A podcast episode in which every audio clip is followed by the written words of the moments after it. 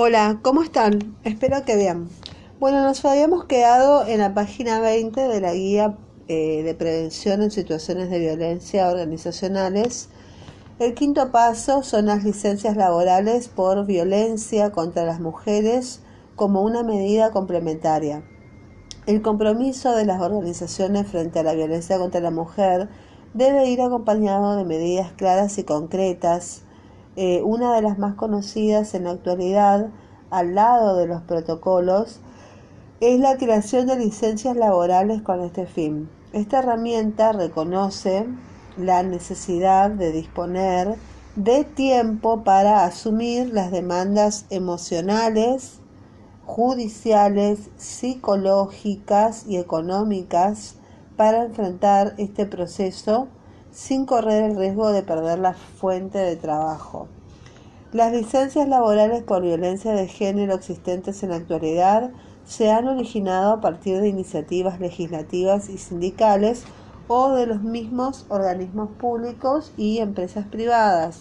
Las provincias de Chubut, Mendoza, Santa Fe, Entre Ríos, Córdoba, Cava y Buenos Aires cuentan con iniciativas aprobadas y en funcionamiento. El 9 de marzo de 2018 se remitió al Congreso por parte del Ejecutivo el proyecto de ley de equidad de género modificatorio de la ley de contrato de trabajo en el que se propone una licencia por violencia de género de hasta 10 días ocurridas, eh, corridos por año calendario. Cuando no existe una licencia de este tipo, ocurren dos situaciones o se inician ausencias del lugar de trabajo que terminan representando una falta de los trabajadores en su vinculación laboral o se conceden licencias que no corresponden a la situación, por ejemplo, licencias psiquiátricas cuya nominación produce efectos adversos como la estigmatización y culpabilización de la mujer y una falta de posicionamiento de la organización frente a la violencia.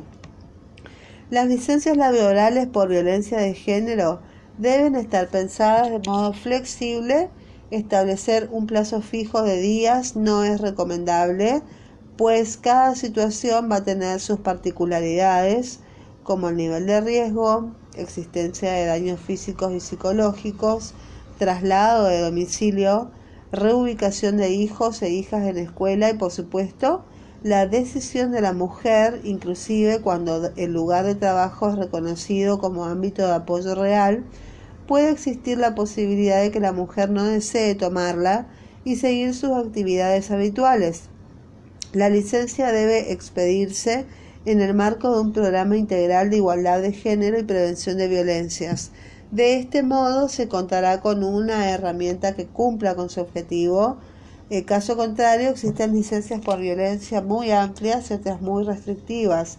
Si se toma la decisión de incluir una licencia por violencia de género, se recomienda inclinarse por la primera visión que, contrario a lo que suele pensarse, produce efectos positivos en la mujer y en el clima laboral. Si bien la licencia variará de acuerdo al tipo de institución y a la modalidad de trabajo que tenga lugar en dicha institución, se deberían tener en cuenta las siguientes recomendaciones generales a la hora de implementar una licencia por violencia de género.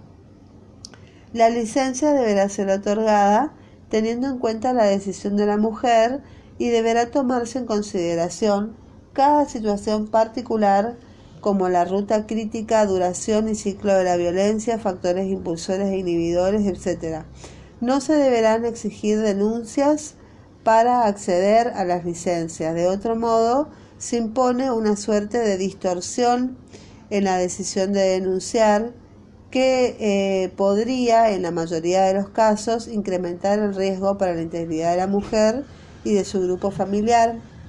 Para peticionar la licencia debería ser suficiente el testimonio de la persona en situación de violencia doméstica ante el equipo establecido por el área de recursos humanos en el caso de requerirse la justificación, la misma podrá ser emitida por un organismo o una dependencia administrativa y o judicial correspondiente, los servicios sociales de atención, cualquier centro de salud con competencia para la acción y asistencia a las mujeres en situación de violencia.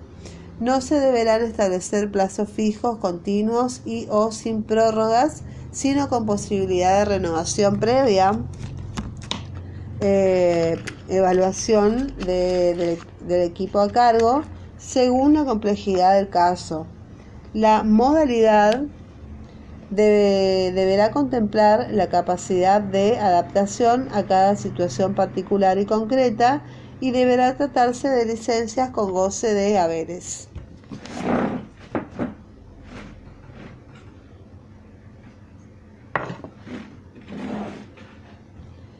Deberían considerarse medidas complementarias o alternativas a opción de, las afectadas, tales como reducción en la jornada, reordenación del tiempo de trabajo, de justificación frente a inasistencias y casos de impuntualidad, etc.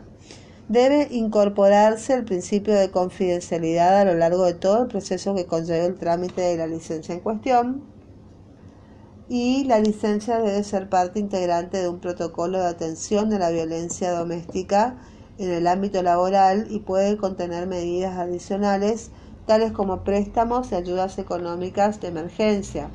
Entonces, primero, eh, como conclusión, primero definir un punto de partida, dos, segundo, armar una estructura básica, tercero, definir el tipo de protocolo, cuarto, desarrollar el protocolo. Y quince, y cinco, hacer licencias laborales por violencia doméstica. Bueno, las herramientas de intervención. Las recomendaciones generales para el abordaje de cualquier situación de violencia. Y las y los profesionales y o los equipos interdisciplinarios que intervienen en las situaciones de violencia contra las mujeres deben tener competencias y capacidades para la atención de mujeres de violencia en situación de violencia, incorporando el enfoque de género para la comprensión integral de la problemática y altos estándares éticos. Es necesaria la actitud receptiva, sin críticas ni prejuicios por parte de los equipos que favorezcan la comunicación y un clima de confianza en el cual la mujer se sienta resguardo y comprendida. La escucha activa y empática es fundamental al momento de la intervención. Se entiende por escucha activa brindar atención, disponibilidad e interés por aquello que relata sin prejuzgar Paralelamente, prestar atención a los mensajes implícitos en la comunicación, tanto verbales como gestuales. Por ejemplo, puede enunciar que quiere irse de la casa pero mostrarse indecisa con temor o bien no tiene redes de contención y por escucha empática intentar ponerse en su lugar, es decir, eh, pensar con ella estrategias posibles de acuerdo a su situación y no lo esperado por el operador o la operadora. Se recomienda resguardar estrictamente la información y asegurar la confidencialidad. En este sentido, debe facilitarse un ambiente privado para realizar la entrevista que garantice la intimidad y asegure la confidencialidad durante todo el acompañamiento. La filtración de la misma produce situaciones revictimizantes, en la mayoría de los casos agrava las consecuencias de la violencia.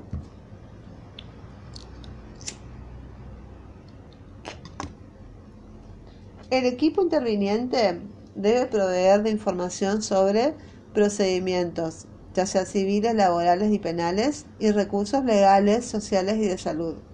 Conocer y articular con los recursos y dispositivos abocados a la atención de las problemáticas en caso de que la, la interesada desee iniciar acciones por fuera de la organización. Siempre tener en cuenta que se puede llamar a la línea 144 de contención, orientación y asesoramiento. Funciona todos los días del año, las 24 horas, y la línea 144 da respuesta a las mujeres en situación de violencia, a familiares o personas interesadas en recibir asesoramiento. También articula con los recursos locales para garantizar la seguridad e integridad de las mismas. Bueno, la violencia laboral contra las mujeres, el hacer frente a una situación de violencia laboral siempre se debe considerar doble, la doble subordinación, tanto de género como laboral, en la que se encuentra la mujer. Y hacer esta lectura es clave para orientar de qué, medidas eh, tomar. La violencia laboral se sufre en un espacio que a su vez garantiza los ingresos económicos y nunca se va a poner en riesgo si no se considera que existan garantías reales de parte de la organización para respaldar a la afectada. Esta confianza va a surgir si se cuenta en la organización con un compromiso abierto en contra de la violencia en todas las instancias jerárquicas y con medidas que así lo refuercen. Se deben tener en cuenta las recomendaciones respecto de mantener una escucha activa y empática. A diferencia de la violencia doméstica, la violencia laboral tiene relación con el espacio de trabajo, con los pares y la jerarquía inherente a la misma, aspectos que deben considerarse siempre al momento de abordar una situación específica. De ahí la necesidad de asegurar la confidencialidad y la intimidad del relato de la mujer víctima de violencia. La intervención debe ser inmediata independientemente del procedimiento que cada área disponga. Hay que tener en cuenta que para decidir contar la situación de violencia, la mujer ha tenido que vencer el temor a quedar sin empleo, la estigmatización que puede acaecer entre sus propios compañeros y compañeras y el riesgo de no creer en su relato. Además, actuar de modo indiferente constituye una acción negligente que refuerza el actuar del agresor.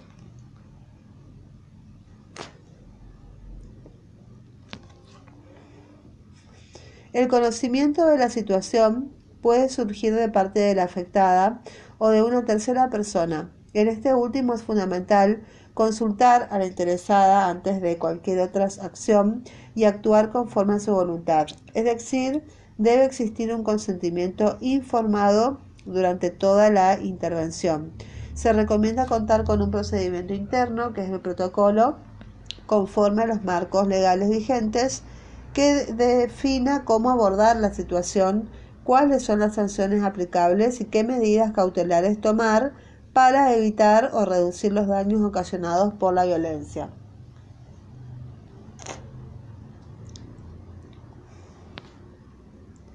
Realizar un análisis cuidadoso de cómo proceder para evitar el contacto entre el agresor y la afectada, optando siempre por la solución que evite la estigmatización y la revictimización para la misma.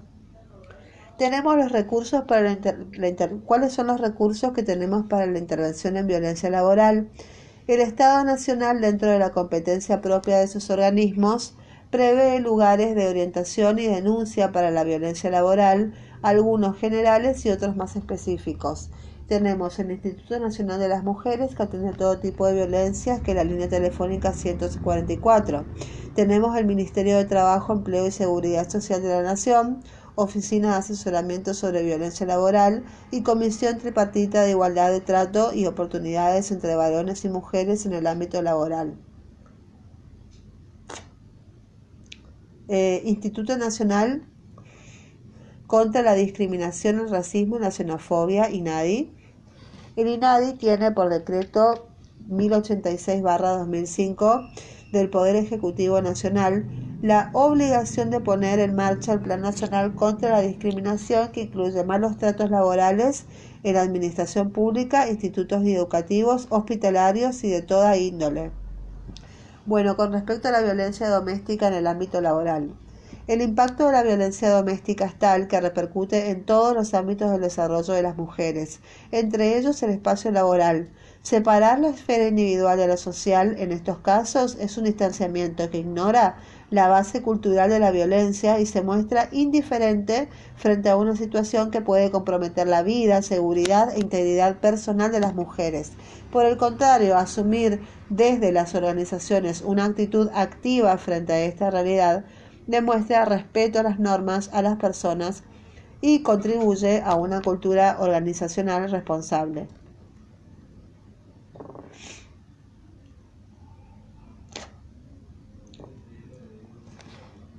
Las estadísticas a nivel mundial y nacional sobre violencia doméstica respaldan la alta probabilidad que en algún momento las organizaciones se enfrenten a una situación de violencia doméstica, poniendo a prueba el profesionalismo, la seguridad y los valores de las mismas.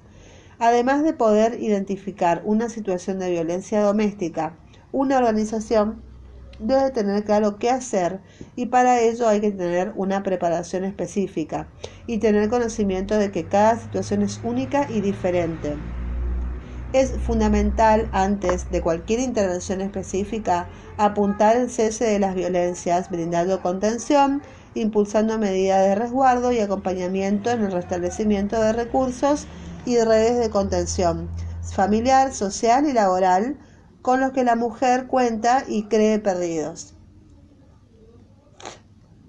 En este sentido, es la recomendación de contar con un protocolo. A continuación, algunas recomendaciones a tener en cuenta en todo abordaje para evitar la revictimización.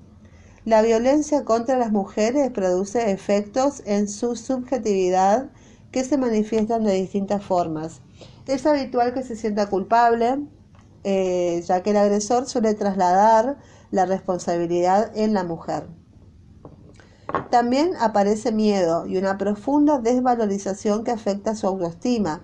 Es importante tener en cuenta estos indicadores al momento de la entrevista, ya que la mujer estará muy pendiente y susceptible y puede resignificar estas emociones.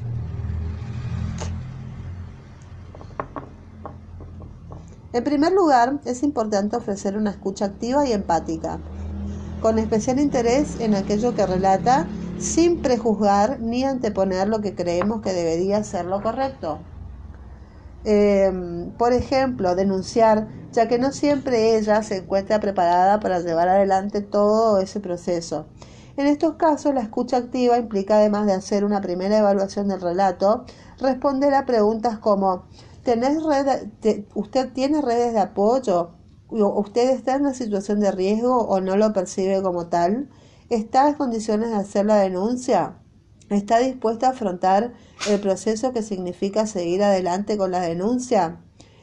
¿Tienes conciencia de tus recursos? Esas preguntas son solo indicativas para dar cuenta de que la escucha activa implica una atención de doble entrada, lo manifiesto y lo implícito en la comunicación, y siempre hay que considerar que cada caso es singular. Esto implica también empatizar para poder acompañarla de acuerdo a los recursos que disponga, tanto materiales, familiares como subjetivos. Es decir, nunca se va a recomendar algo que está en el orden de lo prescripto, sino que se irá avanzando de acuerdo a lo que la mujer pueda ir decidiendo. Recordar que siempre es necesaria una actitud receptiva en la entrevista y realizarla en un ambiente privado que garantice la intimidad y asegure la confidencialidad durante todo el acompañamiento. Los no en una entrevista. Desconfiar del relato de la mujer considerando que está eh, fantaseando o mintiendo. Y en estos casos, si quien escucha no tiene estabilidad, aparece un proceso defensivo.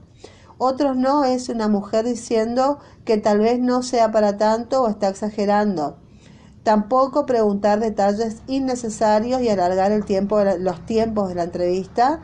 Tampoco hay que hacer que no respetar los silencios, de identificarse con la angustia y sufrimiento de la mujer y resolver y o forzar una conducta para calmar las propias emociones del entrevistador y paralizarse o sentirse impotente ante los hechos narrados.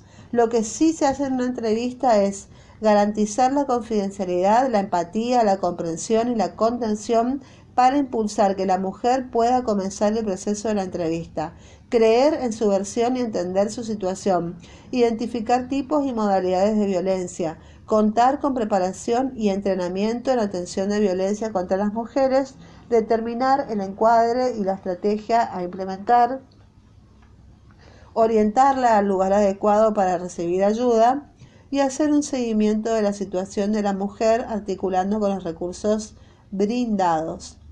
Independientemente de los procedimientos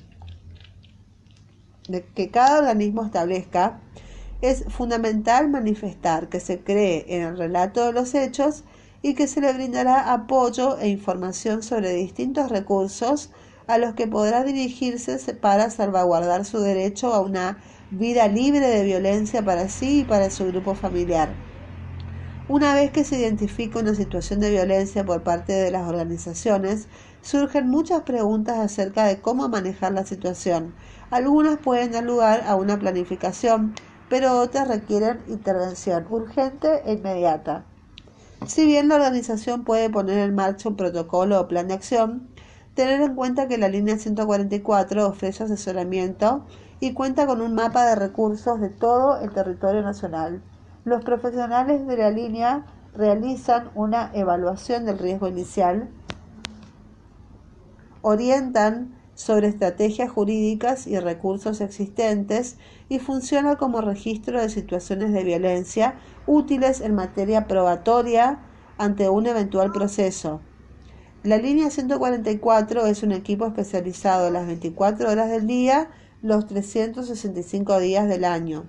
Resulta de importancia poner en marcha mecanismos comunitarios de protección como facilitar el acceso a la información sobre recursos locales y dar apoyo con respecto a las decisiones de la persona afectada referidas a una posible denuncia u otras. El área responsable de la primera intervención, comisión y o comité de recursos humanos, deberá articular con los recursos locales abocados a la atención de la problemática para hacer un seguimiento y acompañamiento. Indicadores de riesgo.